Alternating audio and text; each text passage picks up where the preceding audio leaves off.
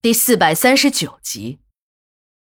为了工作方便，自己好吃独食，孙副经理支开了所有的保安，给他们放了假。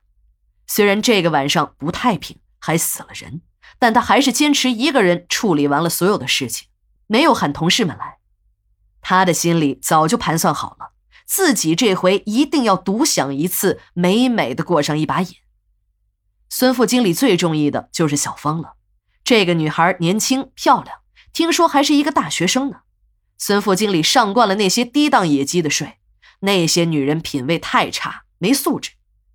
回来的路上，孙副经理一直在用眼睛瞟着小芳，那色眯眯的样子看得小芳直起鸡皮疙瘩。小芳和阿军的房间是对门，她一看自己和阿军被分开，再想想那个色眯眯的孙副经理，这心里啊便直发毛，急得她差点哭了出来。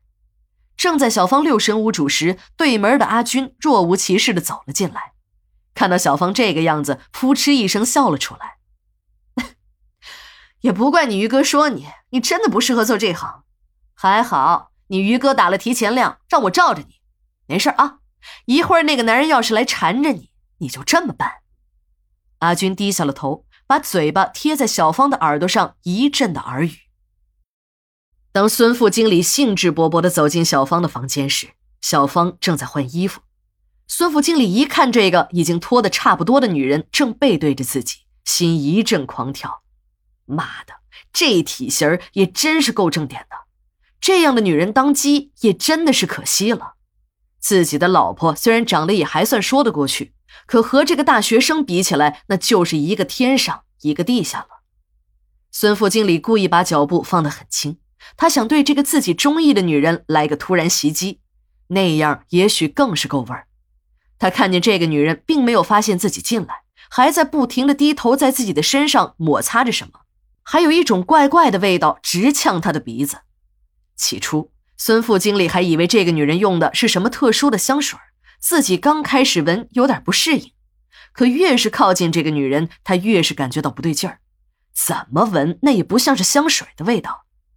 正当孙副经理犹豫的时候，那个女人已经发现了他，一下子转过了身，把手里拿着的那个塑料瓶子放在了一边。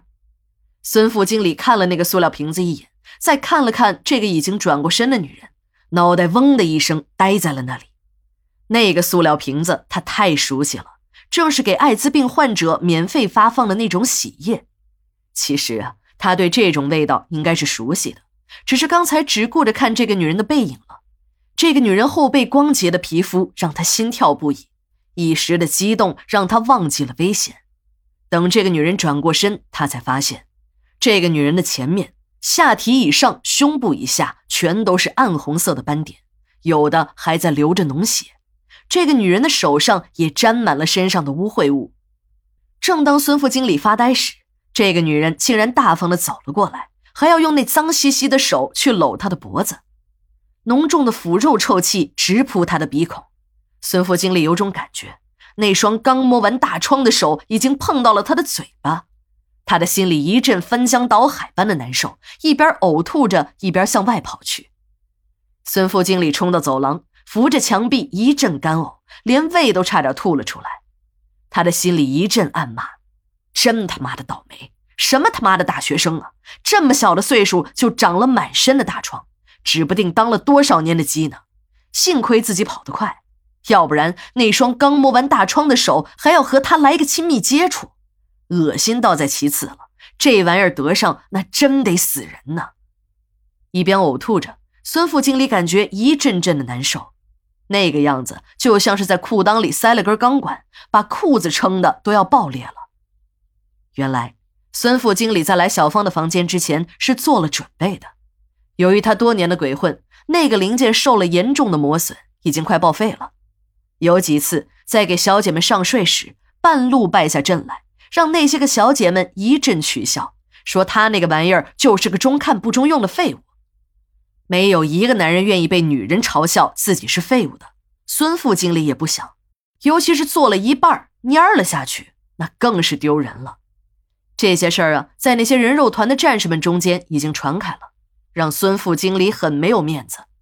为了找回男人的尊严，在朋友的介绍下，他用上了一种叫阿玛登的神油。这种药物和普通的神油有所不同，效力更加强劲。只需在行事之前在上面抹一点，便会起到金枪不倒的作用。